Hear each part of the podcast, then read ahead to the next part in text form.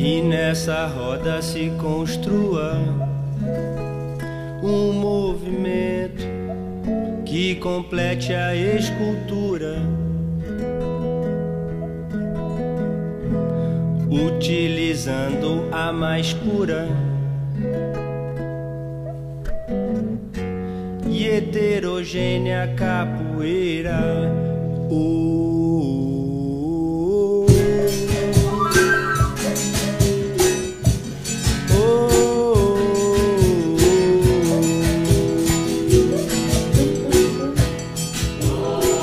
Fala gringo, fala gringa. O episódio da vez é sobre a capoeira, a arte marcial que é a cara do Brasil.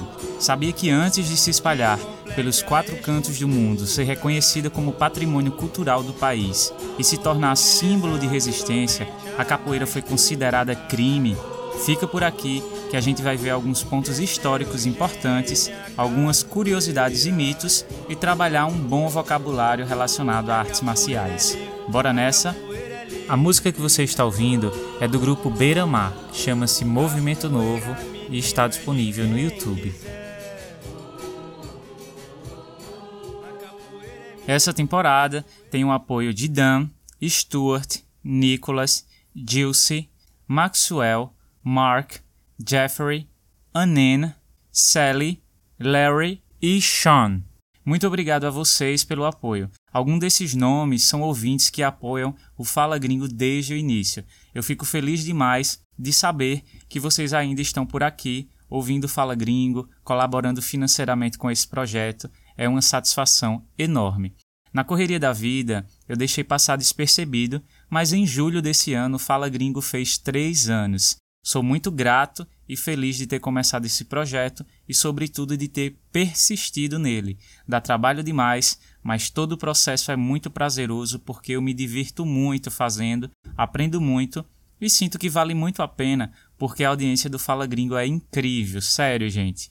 Cada vez que vocês mandam uma mensagem ou escrevem um feedback, eu tenho consciência ainda mais de que o Fala Gringo está levando algo bom aí até o seu fone de ouvido, a sua caixinha de som, e isso se converte em motivação. Então, gratidão pela força que vocês vêm dando. Para quem está conhecendo o Fala Gringo agora e tiver interesse em contribuir com o projeto também, é só acessar falagringopodcast.com.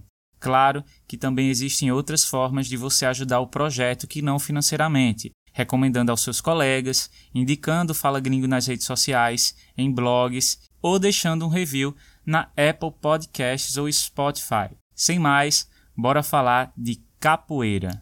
O Brasil tem um conjunto de artes marciais que fazem parte da nossa cultura. Tem coisas muito específicas, como o ruca-ruca, por exemplo, uma luta praticada pelos povos indígenas Xingu e Bacairi, do estado do Mato Grosso, e às vezes também pode ser uma arte marcial de fora que ganhou algumas pitadas de brasilidade, como é o caso do jiu-jitsu brasileiro, que se diferencia do tradicional por usar técnicas traumáticas como socos, chutes, cotoveladas e joelhadas. Ah, olha que curioso a construção dessas palavras com o sufixo ada. Joelho joelhada, ou seja, um golpe com o joelho. Cotovelo, cotovelada, golpe com o cotovelo. Essa articulação que fica no meio do braço. Então a gente vai ver outras palavras, outros golpes que derivam de membros do corpo ou objetos, como pesada, do pé, mãozada, cabeçada, paulada, cadeirada, garrafada, enfim, o que tiver na sua frente na hora da raiva vira golpe e dá para formar uma palavra com o sufixo ada, tá bom? Mas voltando ao que eu estava falando, embora o Brasil tenha outras artes marciais próprias do país ou que foram adaptadas aqui, é a capoeira a mais popular. Junto ao futebol, o samba e o carnaval, a capoeira pouco a pouco foi se ressignificando e fazendo parte da construção da nossa identidade nacional. E eu digo ressignificando porque nem sempre a capoeira foi vista de forma positiva, eu explico já já. Para quem nunca viu uma apresentação de capoeira ao vivo ou pela TV, eu vou tentar ilustrar. Para começar, a gente não diz lutar capoeira, é jogar capoeira. O jogo da capoeira acontece com dois competidores e o objetivo é derrubar o oponente. Enquanto os dois capoeiristas jogam, os outros assistem em círculo. Vem daí o termo roda de capoeira. Os integrantes cantam, batem palmas e tocam instrumentos de percussão como o berimbau, o pandeiro, o atabaque e o agogô. Ao som da música da capoeira, os lutadores parecem flutuar. A música é um ponto essencial da capoeira e o berimbau é o instrumento símbolo dessa modalidade. O berimbau é de origem angolana e na capoeira ele tem uma importância fundamental porque dita o ritmo da luta. Um bom capoeirista precisa estar em conexão não só com o oponente, mas também com o ritmo da música. Conta-se que a capoeira era usada pelos escravos como uma forma de defesa pessoal contra os seus senhores.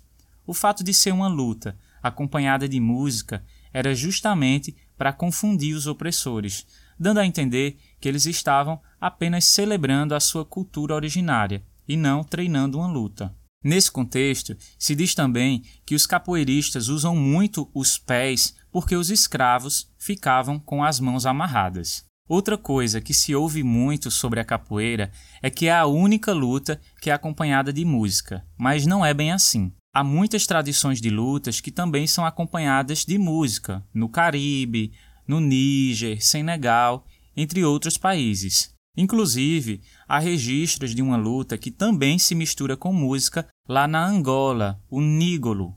Muitos dos escravos que foram trazidos para o Brasil eram dessa região, o que coloca em dúvida até mesmo se a capoeira surgiu aqui ou se nessas terras, como muitas das tradições dos países da África, a capoeira também se reinventou como uma arte marcial. Bom, tudo isso faz parte de um conjunto de afirmações que foram sendo passadas através da oralidade, de tentativas de explicar e dar sentido às coisas, seja através dos mestres de capoeira que vão passando essas histórias, seja a própria literatura em torno do assunto. E por falar em literatura da capoeira, a gente entra num ponto super importante.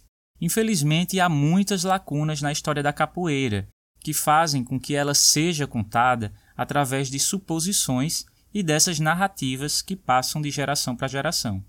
Por isso, é importante frisar, quer dizer, reforçar duas coisas. A primeira é que não há registros que comprovem a maioria dessas afirmações, que a capoeira surgiu como uma forma de defesa do escravo contra o seu senhor, ou essa questão do uso dos pés, ou que a capoeira se joga com movimentos perto do chão, que era para evitar que os escravos fossem vistos. Tudo isso são só suposições.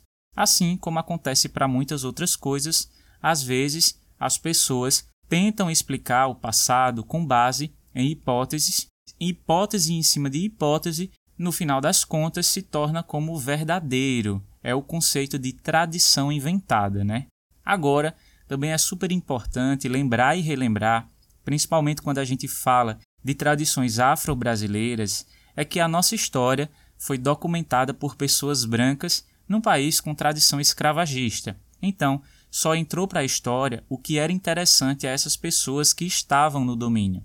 Logo, acredito que é importante sim levantar hipóteses, trazer significado para as coisas que ainda não têm significados, mas também ter essa consciência de que nesse assunto há mais perguntas do que respostas. A forma como a capoeira era vista pela sociedade brasileira foi mudando ao longo do tempo. Durante a maior parte do século XIX até as três primeiras décadas do século XX, a capoeira foi duramente reprimida e associada à criminalidade. Ainda na época imperial, os jogadores de capoeira eram tidos como uma ameaça porque suas habilidades na luta poderia levar a uma rebelião escravista, por isso era considerado crime. Só que continuou sendo crime mesmo depois do fim da escravidão em 1888. O Código Penal de 1890 dizia que quem fosse pego praticando a capoeira nas ruas e em praças públicas poderia ter de dois a seis meses de prisão. No Rio de Janeiro, a capoeira tem uma história bem curiosa, porque ela foi usada politicamente e associada ao Partido Conservador no que ficou conhecido como capangagem.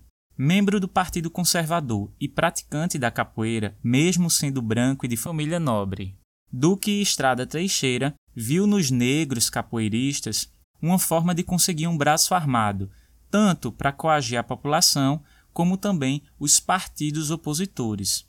Atuando como capangas políticos, os capoeiristas se armaram com navalhas e dividiram-se em diversas gangues com o único intuito de fazer valer a palavra do Partido Conservador, até então o grupo no controle do poder do Rio de Janeiro, na época capital do Império. Os capoeiristas também eram orientados com frequência a causar tumultos em ocasiões importantes, como as eleições. O político pedia para os capoeiristas iniciarem uma briga, uma confusão, e com isso eles podiam desviar a atenção das pessoas e corromper o processo eleitoral, fraudar o processo eleitoral. É principalmente devido à sua atuação como capangas que a capoeira foi fortemente perseguida. Há notícias de vários capoeiristas que foram punidos e enviados para trabalho forçado nas ilhas de Fernando de Noronha, em Pernambuco. Agora, obviamente, que nem todo mundo que jogava capoeira naquele período estava associado à capangagem. Como arte marcial e símbolo da resistência, a capoeira continuou sendo praticada, independente da capangagem. Capoeira sempre foi perseguida e as pessoas sempre praticaram. O simples fato de ela continuar sendo praticada e passada de geração para geração já simboliza bastante o quanto a capoeira é um símbolo de resistência da cultura afro-brasileira. Por fim, mas não menos importante, outra coisa que ajuda a explicar essa perseguição à capoeira é que, com o fim da escravidão, iniciou-se um processo de embranquecimento da população e muitas tradições afro-brasileiras começaram a ser perseguidas e desestimuladas, como o samba e o candomblé. Eu falei sobre esse tema do projeto de embranquecimento no episódio da imigração italiana para o Brasil, episódio 4.7. Apesar do Rio de Janeiro ser o centro do país quando a capoeira saiu da condição de crime para esporte, foi na Bahia que a prática começou a ganhar força. Os principais responsáveis por isso foram os mestres Bimba e Pastinha, um momento muito importante foi a fundação da primeira academia de capoeira em Salvador no ano de 1932. Aliado a isso, naquele período existia também um movimento de valorização da identidade nacional por cientistas sociais, escritores e artistas. Em 1937, por exemplo, ocorreu em Salvador um congresso afro-brasileiro organizado por diversos intelectuais preocupados com o estudo da cultura negra, como Edson Carneiro e Jorge Amado, além de lideranças do candomblé, uma religião de matriz africana. Isso mostra como o diálogo da capoeira com a sociedade estava se ampliando. Nesse mesmo ano, Mestre Bimba organiza uma apresentação de capoeira para o então presidente Getúlio Vargas e a capoeira é, por fim, descriminalizada. Hoje, há registros das suas atividades em mais de 100 países e em todos os continentes, inclusive a reivindicação para que a prática de capoeira um dia seja considerada modalidade olímpica. No Brasil, se praticam três linhas de capoeira: capoeira Angola, regional e contemporânea. A capoeira Angola é a modalidade mais antiga. Consiste em golpes mais baixos, próximos do solo, possui um ritmo musical mais lento e durante a roda os praticantes não batem palmas. Já na capoeira regional, que foi criada pelo mestre Bimba, o primeiro mestre a criar, a fundar uma escola, a capoeira regional possui um ritmo musical mais rápido e seco, além de movimentos mais suaves.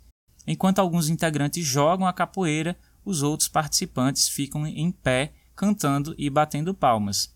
Já na capoeira contemporânea, que é uma prática mais recente que surgiu na década de 70, você vai encontrar aspectos tanto da capoeira Angola quanto da capoeira regional. É como se fosse uma mistura. A finalidade dessa categoria é realizar movimentos mais rápidos e mais enérgicos. Por fim, eu queria falar sobre a presença feminina na capoeira, até porque foi justamente uma mulher que sugeriu esse episódio.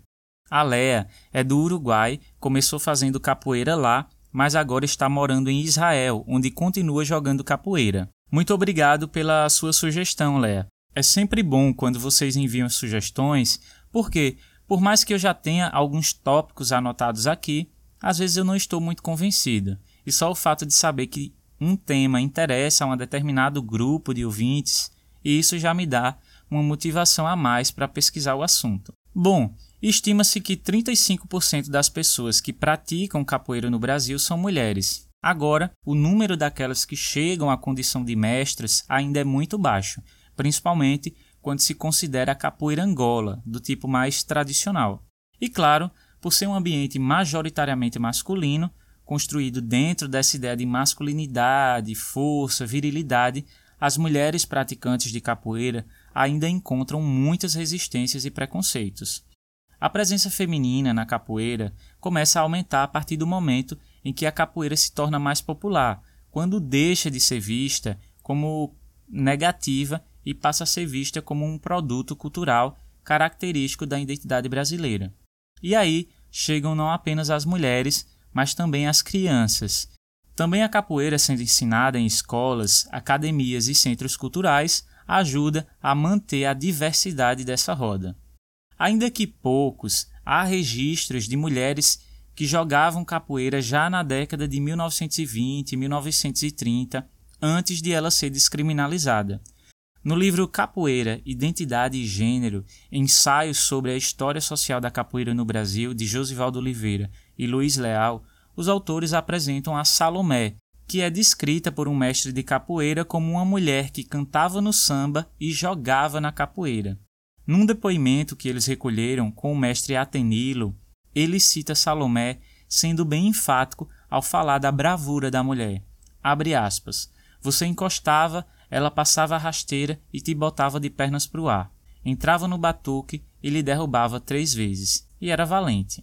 Salomé se tornou uma personagem da memória da capoeira baiana, tem até música que fala dela, mas como eu estava dizendo, são poucos os registros que citam mulheres capoeiristas mesmo, embora exista uma vasta documentação de jornais e folhetos da época que identificavam mulheres com características semelhantes à de Salomé, quer dizer, valentes, que enfrentavam homens nas ruas, talvez algumas delas se tratassem de mulheres capoeiras também.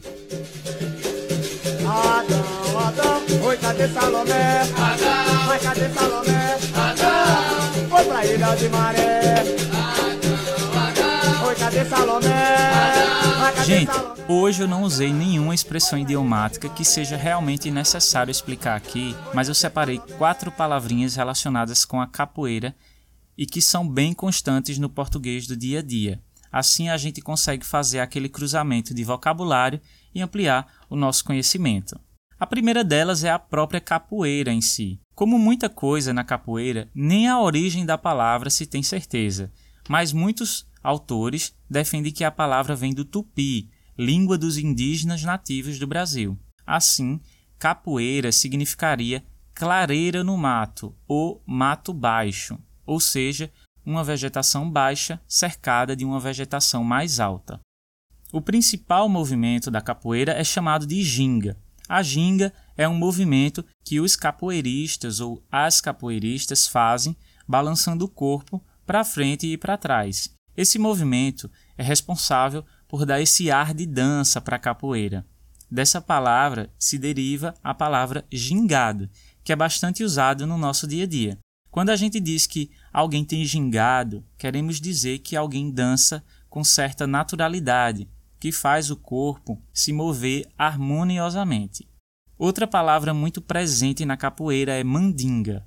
No jogo, ela é usada para se referir à habilidade do capoeirista em surpreender o seu oponente, quer dizer, a sua esperteza, o seu jeito de parecer que vai fazer um movimento e fazer outro. Já fora da capoeira, Mandinga pode significar feitiço e feitiçaria. Por fim, a palavra batizado. O batismo é um ritual presente em várias religiões. Eu não sei nos outros países, mas aqui no Brasil, que é um país de tradição católica, é muito comum que os pais, mesmo que não sejam é, frequentadores assíduos da igreja, das missas, é muito comum que eles batizem a criança dentro da tradição católica, tipo criança mesmo, um ou dois anos. Eu sou batizado, embora não seja católico, mas meu irmão também é, alguns amigos. Hoje o catolicismo vem perdendo força no Brasil e isso está diminuindo um pouquinho. A gente já vê mais crianças sem serem batizadas. Mas enfim, isso é só uma curiosidade a mais.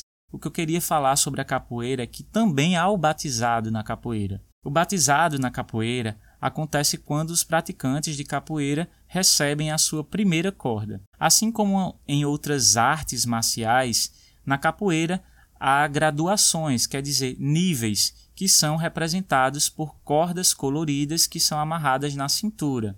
Então, quando esses praticantes vão receber a sua primeira corda, é também a ocasião do batismo. Esse é o momento do batizado.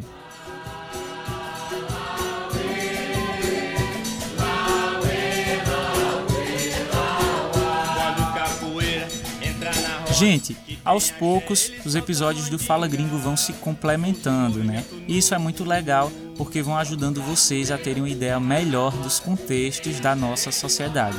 Em se tratando dos temas de cultura afro-brasileira, você pode ouvir um episódio super legal sobre sincretismo religioso aqui no Brasil, onde eu falei do candomblé, dos orixás, de intolerância religiosa. Esse é o episódio 6 da terceira temporada. No episódio 12 da segunda temporada, eu conversei com meu amigo Vlad sobre as influências de línguas de origens africanas no português brasileiro. Se você ainda não ouviu, será uma excelente oportunidade de entender como esses povos moldaram não só o nosso vocabulário, mas a nossa maneira e sonoridade de falar o português. E aí, você gostou desse episódio sobre a capoeira? Então aproveita e já deixa uma avaliação e um review para o podcast na plataforma que você usa. Por hoje eu vou ficando por aqui, a gente se encontra no próximo episódio. Um abraço e até lá. Que tem axé, ele solta a mandinga, surge um movimento novo. Quando capoeira entra na roda, que tem axé, ele solta a mandinga, surge um movimento novo.